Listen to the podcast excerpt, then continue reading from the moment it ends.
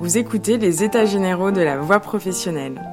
Ici, l'intervention de Guy Brussy, historien et professeur des universités honoraires.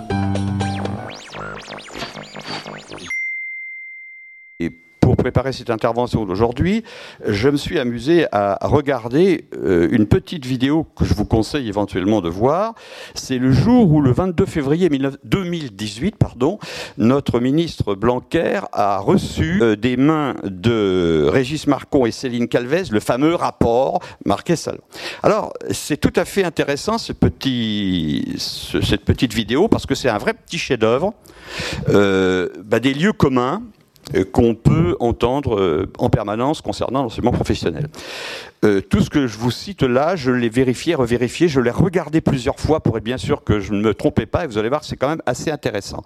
Monsieur le ministre commence en disant, de ce rapport, il faut retenir un état d'esprit, c'est la valorisation pour de vrai de l'enseignement professionnel. C'est-à-dire qu'il y a une valorisation pour de faux, hein, comme dans les cours de récré, mais lui, il a fait pour de vrai. Bien. Euh, dans la foulée, il a une phrase qui est absolument terrible, parce que c'est. Alors, je suis pas psy, je ne veux pas faire de la psycho euh, de comptoir, mais c'est un lapsus vous allez le voir. Alors, je, vous jure que j'ai, je me suis repassé la vidéo au moins 4-5 fois pour être bien sûr que j'avais bien entendu. Mais en plus, c'était sous-titré sous l'écran. Donc, le sous-titre montre que je ne me suis pas trompé. À un moment donné, le ministre dit ceci. En gros, bon, euh, l'enseignement professionnel, vous ne savez pas former des jeunes qualifiés dont on a besoin. Ça, bon, c'est connu, vous, bien sûr. Et il dit ceci. On a besoin de former des jeunes qui ne trouvent pas d'emploi il, fait ce lapsus-là. On a besoin de former des jeunes qui ne trouvent pas d'emploi. Je ne sais pas si vous... Bon, alors après, si vous faites de la psycho, vous en déduisez ce que vous voulez. Et puis, deux, autres points, alors qui ne viennent pas du ministre, mais qui viennent des, auteurs du rapport. Monsieur Marcon dit à un moment donné, Régis Marcon dit, euh, pas tout ne change pas, mais tout commence aujourd'hui. C'est-à-dire cette illusion, qui est très nouveau monde, que l'histoire commence avec eux et qu'avant, évidemment, on ne savait pas faire, on n'avait jamais su trouver les solutions. Tout commence avec eux. Ça, c'est très caractéristique. Et puis, Madame Calvez, Céline Calvez, dit euh, nous, ce qu'on veut finalement, c'est que peu importe la réussite des notes à l'école, même si on est un très mauvais élève, tout le monde doit avoir le choix et le même moment de choix. Le meilleur élève du meilleur lycée doit pouvoir aller en voie professionnelle. Vous avez là une négation un déni de la réalité, euh, excusez-moi d'employer des gros mots, mais un déni de réalité de la lutte de classe qui, moi, me sidère.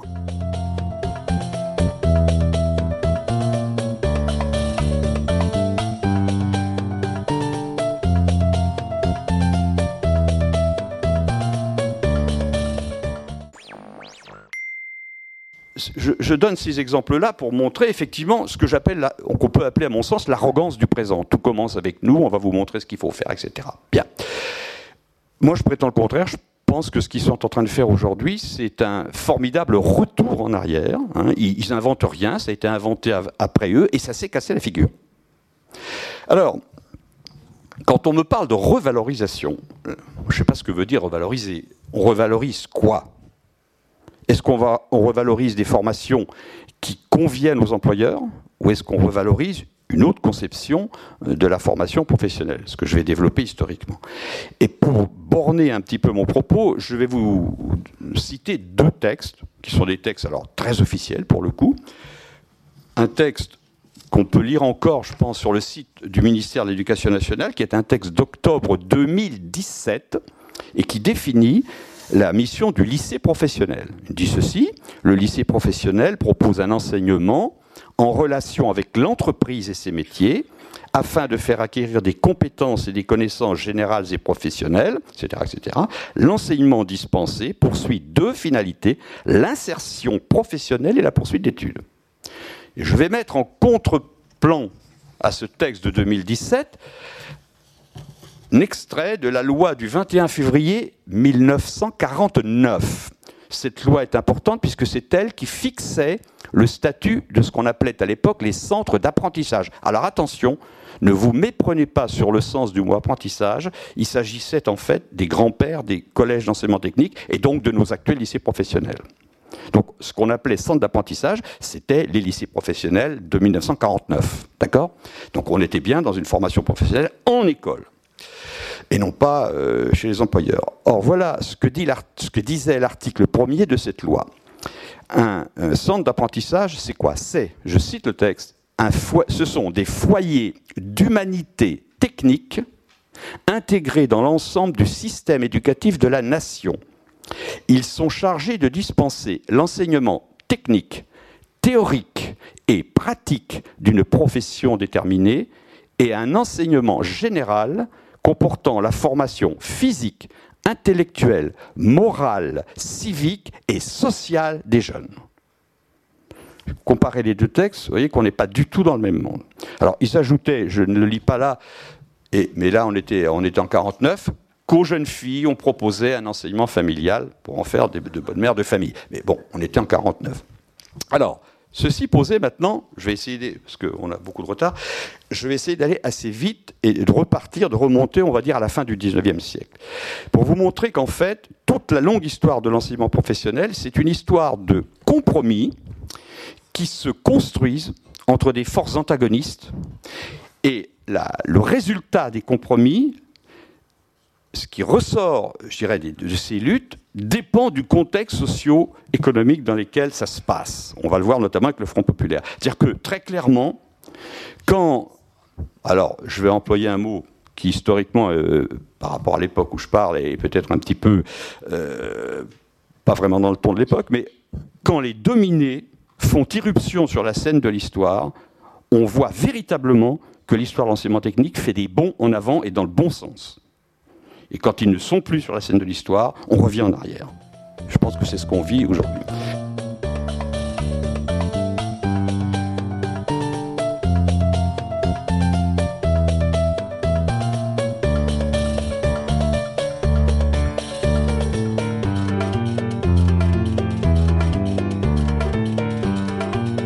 Alors, comment ça commence cette affaire? Eh bien, alors bon, je ne vais pas vous retracer les histoires d'apprentissage avant parce qu'on n'en sortirait pas, mais en gros, si vous voulez, à la fin du 19e siècle, vous avez la convergence qui s'opère entre, d'une part, des fractions du patronat, et pas du patronat dans son ensemble, c'est pas vrai, mais des fractions du patronat, que j'appelle moi des fractions modernistes, c'est-à-dire des gens, des grandes industries, de la métallurgie notamment, de l'électricité, etc. Bref, des patrons qui ont besoin pour que leur euh, industrie fonctionne, d'ouvriers qui aient un minimum de connaissances techniques, enfin qui soient, je dirais, des, des ouvriers qui soient des sortes de synthèse entre les vieux ouvriers de métier qui avaient une autonomie complète sur leur travail et des ouvriers qui ont acquis des méthodes plus modernes pour utiliser des machines modernes. Bon, je, caricature, mais c'est pour aller vite, pour gagner du temps. Et ces fractions-là du patronat vont entrer, je dirais, en congruence avec des politiques, notamment des sénateurs au passage, euh, qui sont soucieux d'une chose, c'est que les jeunes, au sortir de l'école, et je vous rappelle qu'on sortait de l'école primaire, la majorité des gens à 12 ans, et ces gens-là sont soucieux d'ordre social républicain. Et ils se disent qu'entre l'âge de 12 ans, entre le moment où le gamin sort de l'école et l'âge où il rencontre une autre institution qui va le prendre en main, c'est-à-dire le service militaire, il y a un long moment qui s'écoule où tous les possibles sont ouverts et évidemment, à leurs yeux à eux, les pires. Je vous rappelle qu'à la fin du 19e siècle, on oublie toujours ça, la commune de Paris est toute proche. Euh, elle, a, euh, elle a 20 ans. C'est-à-dire que le temps qui sépare un sénateur ou un député euh, de la fin du 19e, qui le sépare de la Commune de Paris, euh, c'est un temps beaucoup plus court que celui qui nous sépare, nous, des événements de mai 68. Et ça, ils ne veulent surtout pas revoir. Euh, le, moment historique de la Commune de Paris. Donc il faut leur idée, c'est qu'il faut cadrer cette jeunesse-là, il faut qu'à un moment donné, elle soit encadrée. Et en plus, si on peut l'encadrer pour qu'elle serve l'économie nationale, c'est parfait. Donc vous voyez, ce consensus qui va s'opérer entre des politiques soucieux d'ordre d'un côté et des euh, industriels, des fractions les plus, modernistes du patronat pour obtenir la main-d'œuvre dont ils ont besoin, va aboutir à l'idée qu'il faudrait former euh, la jeunesse dans des écoles techniques. Et ces fractions du patronat-là disent c'est à l'école de le faire. Hein, mais soyons clairs, il s'agit de former une élite de la jeunesse, une élite ouvrière. Pour la masse des ouvriers, on ne sait pas trop. Mais où ça devient un peu plus compliqué, c'est que les hommes politiques qui vont dans le sens de cet encadrement de la jeunesse ont des conceptions, ont une, vision de la société qui est essentiellement fondée sur la philosophie solidariste de Léon Bourgeois. Alors pour faire vite, en gros c'est euh, je dirais, euh, les ancêtres fondateurs de notre État social, quand il fonctionnait correctement. Et leur idée, c'est de dire, c'est bien de former professionnellement des jeunes, mais il ne faut pas... Euh, enfin, ils constatent, si vous voulez, qu'il y a un écart important entre l'ouvrier quand il est dans l'usine, parce que l'ouvrier qui est dans l'usine, il est soumis euh, au redoutable principe du principe de subordination. Il obéit au patron, il fait ce qu'on lui dit de faire. Mais le même ouvrier sorti de l'usine, il est un citoyen en part entière de la République. Donc là, il y a, un écart que ces gens-là mesurent très bien. C'est pour ça qu'ils développent euh, une idée de la formation que je résume, mais qui, les termes qui sont les termes de l'époque, en disant il faut former non seulement un ouvrier qualifié, il faut former un homme cultivé qui puisse avoir accès à la littérature, à la peinture, à la musique, enfin tout ce qui fait qu'un homme se développe, et on doit former des citoyens capables de réfléchir. D'où l'idée, il faut former l'homme, le travailleur et le citoyen. Et pour former l'homme, le travailleur et le citoyen, il y a une méthode aussi, il développe une méthode qui est la méthode dite, enfin l'apprentissage méthodique et complet. C'est-à-dire qu'on n'apprend pas par observation, imitation de ce que fait l'employeur, mais on apprend avec des cours de technologie, avec, on théorise le métier et euh, leur idée c'est que quand un jeune va sortir de la formation, il puisse se réadapter, ils le disent clairement, aussi clairement que je vous le dis là, hein, en cas de crise et de chômage, il ne sera pas chômeur car il aura acquis les outils suffisamment larges pour se réadapter à d'autres entreprises, à d'autres méthodes de travail. Donc c'est une formation vraiment globale. Et puis, dernière étape de la pensée, qui va faire débat d'ailleurs à l'époque, avant 1914, c'est que cette formation-là, comment on la reconnaît? Parce que le problème est de la reconnaître, ce n'est pas tout de la voir. Mais si elle ne se manifeste pas par une reconnaissance, notamment en termes de salaire, ça ne sert à rien. Et là, il y a de grands débats, et on va aboutir, en 1911, à la création d'un diplôme pour reconnaître la formation des ouvriers qui auront cette formation méthodique et complète. C'est ce qu'on appelle à l'époque le certificat de capacité professionnelle, qui deviendra le certificat d'aptitude, le CAP, en 1919. Ah, avec la loi une loi d'un sénateur d'ailleurs, puisque le sénateur Astier, il était bel et bien sénateur. Donc à l'époque, vous voyez, il y avait des sénateurs qui s'intéressaient un peu quand même à l'enseignement professionnel et technique. Bref, on pourrait faire, un nom parce que j'ai l'œil sur la pendule, on pourrait faire de. C'est passionnant de voir pourquoi on a changé le nom de capacité en aptitude. Derrière, il y a des enjeux absolument fabuleux. Hein. Euh, c'est pas par hasard que certains patrons défendent la notion de capacité et que d'autres et que les politiques, notamment Astier, défendent la, notion d'aptitude. Euh, ça change tout en termes de reconnaissance salariale. Mais bon, je pense, s'il y a des questions, éventuellement, j'y répondrai. Je ne veux pas entrer dans ces détails. Bref. En toile de fond de tout ça, il ne faut pas perdre de vue que tout le monde est d'accord, que ce soit les politiques qui défendent cette formation méthodique et complète, mais que ce soit aussi les industriels favorables à une formation en école, tout le monde est absolument persuadé qu'une vraie formation, une formation sérieuse, c'est celle qui répond aux besoins des employeurs. On est bien dans cette logique-là à l'époque. Hein. et les institutions en portent la marque. Je vais vous donner un exemple seulement. Si vous prenez les écoles comme les écoles nationales professionnelles, les écoles pratiques de commerce et d'industrie, qui sont les, on va dire, les ancêtres des, lycées technologiques d'aujourd'hui, hein, pour faire très vite, ils, sont gérés par des, on appelle ça des conseils de perfectionnement. Bon, c'est les conseils d'administration d'aujourd'hui. Eh bien, les employeurs sont en majorité et c'est eux qui ont le pouvoir décisionnaire. Ça n'est pas le directeur de l'établissement. Ce sont les employeurs qui représentent. Et je pourrais vous citer des tas d'exemples où euh, les, directeurs d'établissement avaient des projets pédagogiques tout à fait intelligents avec lesquels les employeurs n'étaient pas d'accord, ça remonte à la direction de l'enseignement technique à Paris, et le ministre donne raison aux employeurs contre les enseignants. Donc on est bien dans une logique là où les employeurs ont un vrai pouvoir. Quand après la loi Astier, on fait les cours professionnels, là encore, il est dit très clairement que les employeurs, c'est à eux de faire les programmes. Ça va très loin. C'est à eux de faire des programmes, de les proposer à la direction de l'enseignement technique. C'est à eux d'être membres des jurys. Encore une fois, l'idée, il y avait un, directeur qui était de Mont-l'Abbé qui avait dit euh, l'enseignement technique et professionnel, c'est tout par, par la profession et tout pour la profession. C'est très clair. Or, c'est là que ça devient. Alors, donc, on est dans un modèle qui est tout à fait actuel, finalement, et c'est très moderne. Hein, euh, on, on, a un système qui fonctionne euh, sous le contrôle des employeurs, pour les employeurs, en fonction de leurs besoins.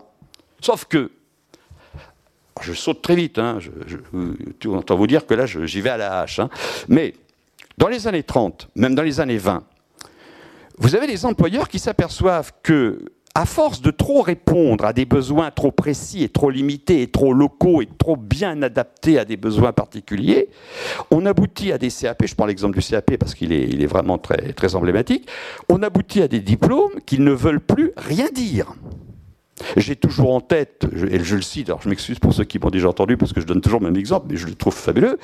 Euh, moi, j'ai retrouvé dans les archives, aux archives nationales un, industriel du meuble à Paris qui écrit à la direction de l'enseignement technique Moi, je suis favorable à ce que les élèves, enfin les jeunes aient un CAP, c'est très bien comme diplôme, mais de grâce, faites-en un diplôme national, parce que moi, je reçois des apprentis qui ont leur CAP, mais ils l'ont obtenu à Brest ou à Nantes. Bref, ils savent faire que des meubles bretons, et moi, c'est pas des bretons que j'ai besoin de faire à Paris.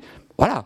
Et on voit peu à peu monter en puissance, si vous voulez, un certain nombre de, de revendications patronales qui disent faites-nous des formations qui aient une validité nationale, avec des diplômes qui aient une reconnaissance, une validité nationale. Donc, faites des programmes nationaux, avec des règlements d'examen nationaux.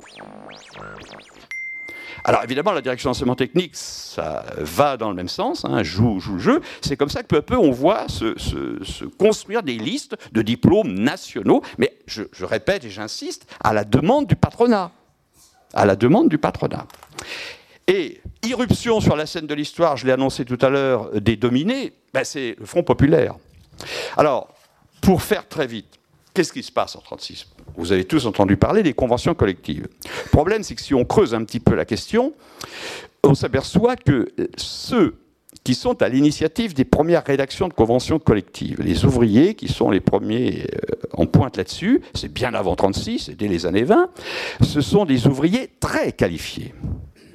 Ce sont des ouvriers très qualifiés qui sont confrontés à ce qu'on a appelé à l'époque les, méthodes de rationalisation de l'industrie. Bon, en, gros, c'est des, employeurs qui, veillaient à, en gros, à payer le moins cher possible la qualification, hein, pour faire simple.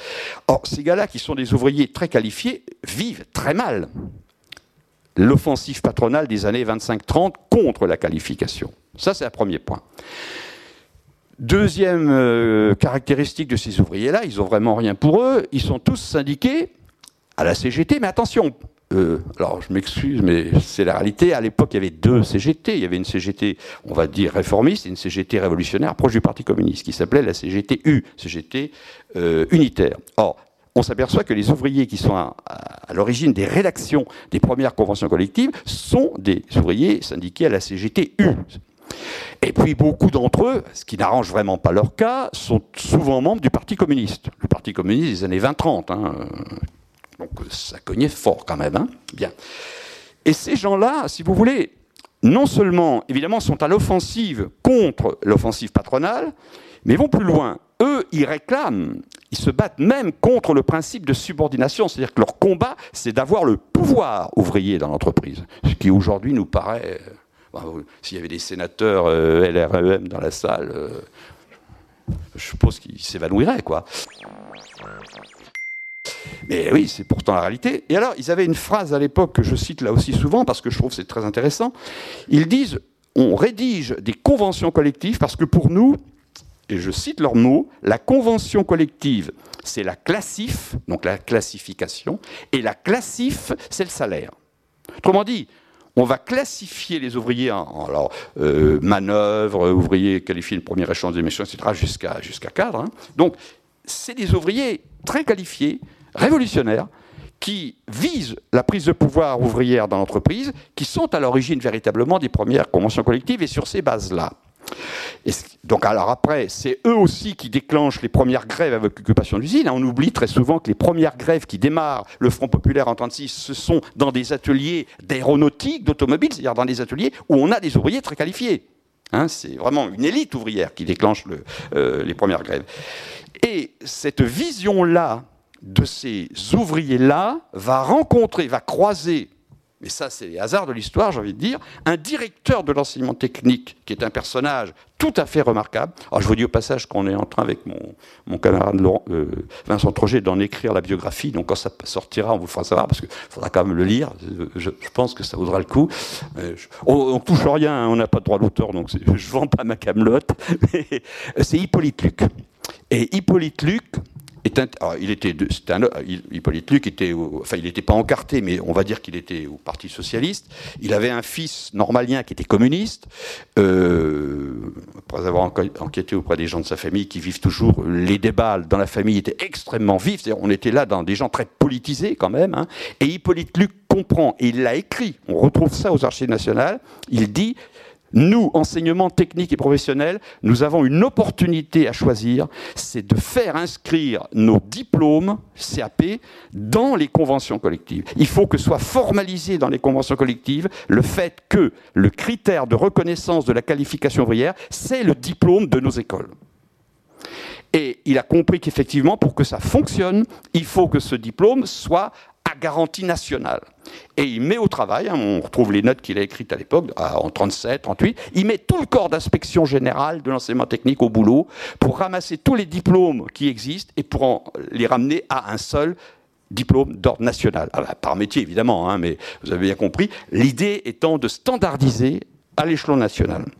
Et alors, euh, à partir de ce moment-là, euh, ça va aller relativement vite. Alors, il rencontre un premier obstacle quand même, si, dans cette maison, je vais faire un petit plaisir, je vais le dire. Euh, Hippolyte Luc vous voudrez que ça aille très vite, mais il rencontre un obstacle majeur, le Sénat les sénateurs s'opposent à ce qu'on vote une loi qui, donne, en gros, une loi qui dit c'est l'État qui est le seul habilité à, délivrer les diplômes nationaux.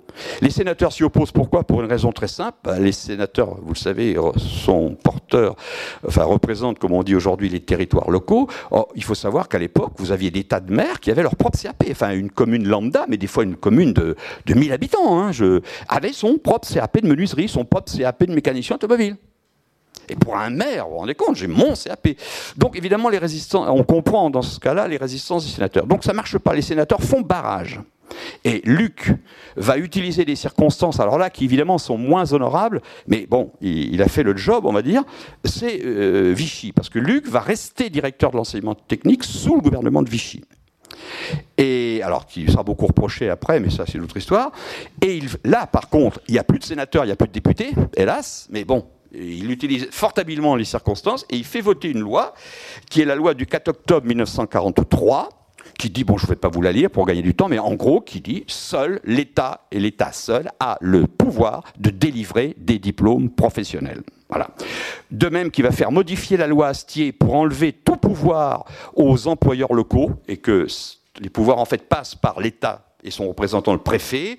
En décembre 1943, il va s'adjoindre le soutien de plusieurs employeurs auprès de Vichy pour euh, faire euh, établir un règlement général de tous les CAP industriels masculins. Donc vous voyez, le, mouvement enclenché au moment du Front populaire, donc encore une fois, avec cette irruption massive euh, des ouvriers sur la scène de l'histoire, curieusement, mais ça c'est l'intérêt de faire l'histoire aussi, c'est que dans un contexte radicalement différent, même c'est quasiment aberrant du point de vue de Vichy, hein, Vichy qui vantait l'artisanat, qui vendait les mérites, etc., euh, qui était, bon, on le sait bien, anti-syndicaliste, anti-communiste, tout ce que vous voudrez, et eh bien c'est sous Vichy parce que Luc, lui, poursuit son chemin. Et euh, on, en a la, preuve, si vous voulez, à contrario, un de ses pires ennemis dans le ministère Carcopino disait euh, De toute façon, Luc, il est prêt à tout pourvu que l'enseignement technique et professionnel triomphe. Y compris d'ailleurs quand ils étaient sur les routes de l'Exode, ils s'arrangeaient pour faire passer les voitures de la direction technique avant celles de celles du ministère de l'Éducation nationale pour avoir de l'essence et passer avant eux. C'est une petite anecdote, mais c'est aussi révélateur.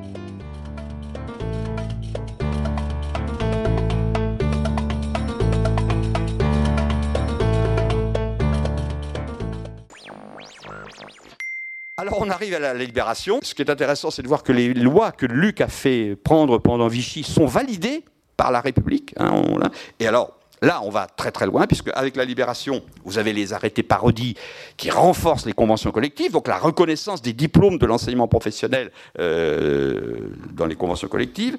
Les centres d'apprentissage, alors les, centres d'apprentissage, donc nos ancêtres, là sont, c'est le, décret que la loi que je vous ai dit tout à l'heure de 49, sont véritablement définis comme des écoles techniques publiques dédiées à la formation de la masse des, des salariés, des ouvriers, des ouvrières et des employés, et eux on crée un corps d'inspecteurs. Je vous rappelle que jusque-là, les inspecteurs étaient des patrons.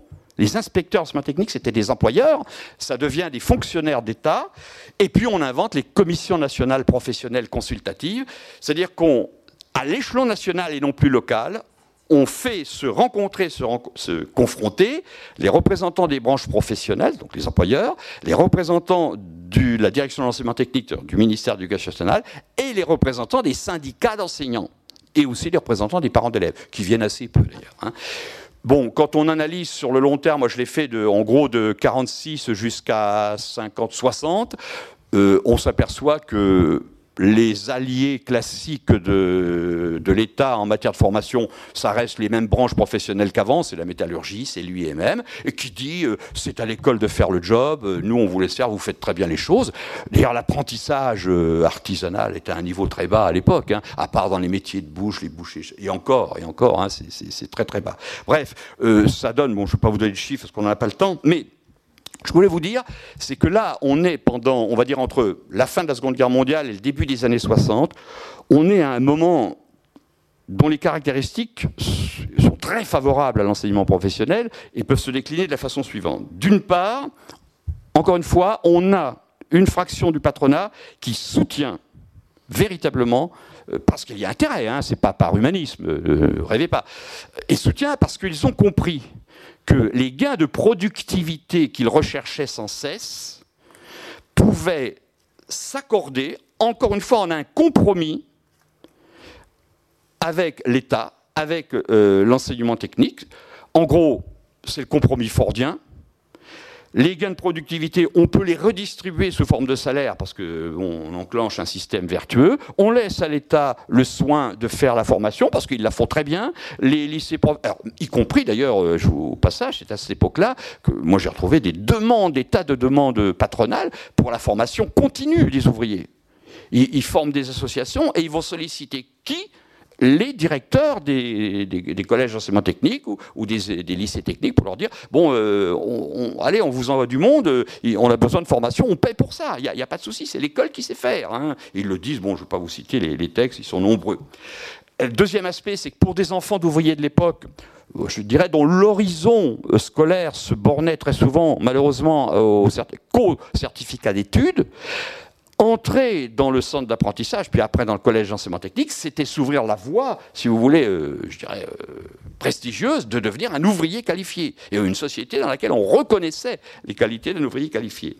Et puis surtout, on avait un corpus, euh, le mot n'est pas très bien choisi, on va dire un corps plutôt d'organisation syndicale ouvrière, la CGT, la CFTC un peu moins, et FO un peu moins parce qu'il était plutôt chez les fonctionnaires, mais en, gros la CGT essentiellement, si vous voulez, qui défendait véritablement ce compromis. C'est-à-dire qu'il était hors de question qu'un gamin qui sortait du collège d'enseignement technique avec son CAP ne soit pas d'emblée payé comme un ouvrier qualifié. Alors évidemment, il n'y avait pas l'ancienneté du type qui était là depuis 20 ans, c'est bien clair, mais je veux dire, il y avait un rapport de force qui était établi dans les entreprises qui allait dans le sens de ce compromis, qui était évidemment favorable à l'enseignement professionnel et aux salariés. Et puis, l'État jouait totalement son rôle. Alors je vais reprendre une citation que j'emprunte à Annie Vinecourt, qui est une, économiste, mais qui a écrit sur l'économie du diplôme, une phrase que je trouve très juste, elle dit, à ce moment-là, l'État joue pleinement son rôle d'appareil technique de production des qualifications, à travers les lycées professionnels, etc.,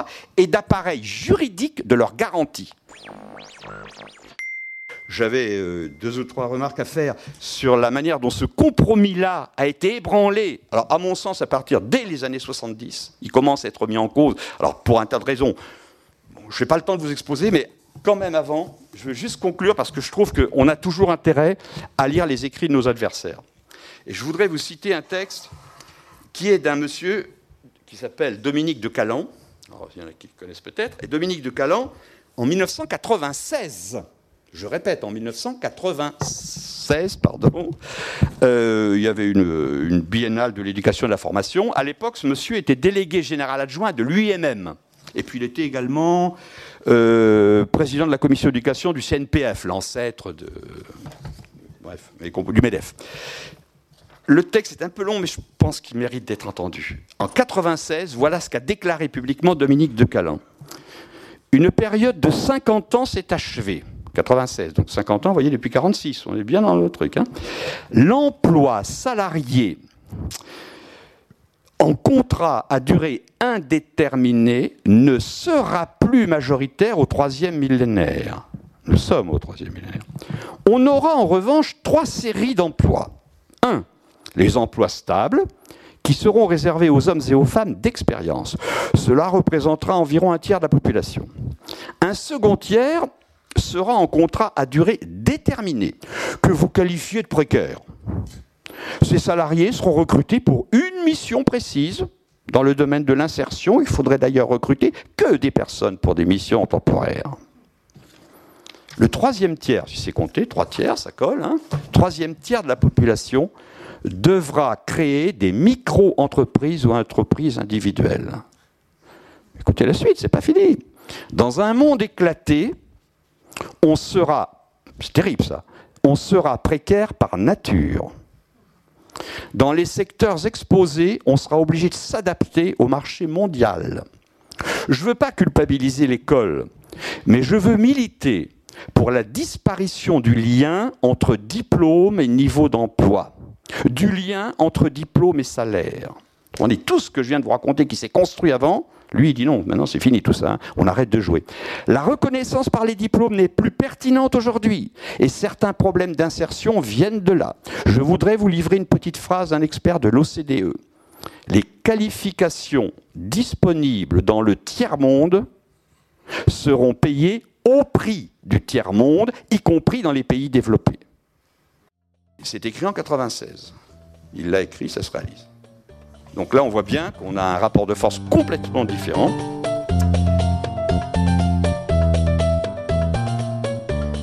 Je me souviens d'un article que j'avais écrit justement avec Vincent, Vincent Trochet dans la rue française de pédagogie il y, a, longtemps, en 2000, vous voyez, ça, date. Alors on faisait un petit peu l'histoire que j'ai faite là. Et notre conclusion était la suivante.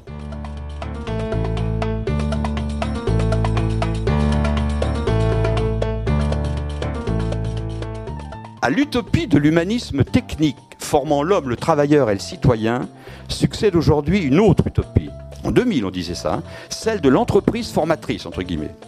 Moins généreuse, cette nouvelle utopie se veut plus efficace. Reste à savoir pour qui. Je vous remercie.